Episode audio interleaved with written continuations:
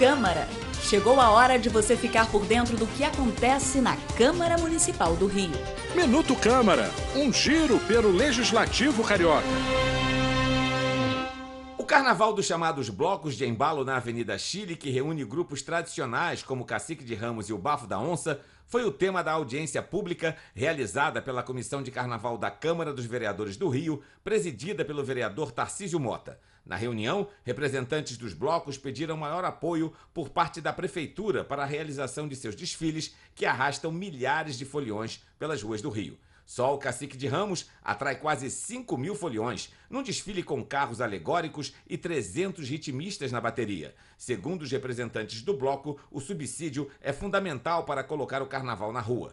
Segundo a Riotur, já existem hoje discussões sobre a retomada do apoio financeiro da Prefeitura aos blocos, o que deve ser definido ainda a tempo do carnaval do ano que vem, se as condições sanitárias permitirem a realização da festa.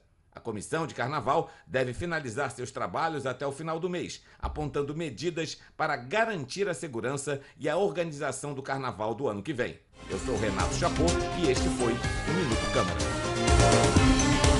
Minuto Câmara, um giro pelo Legislativo Carioca.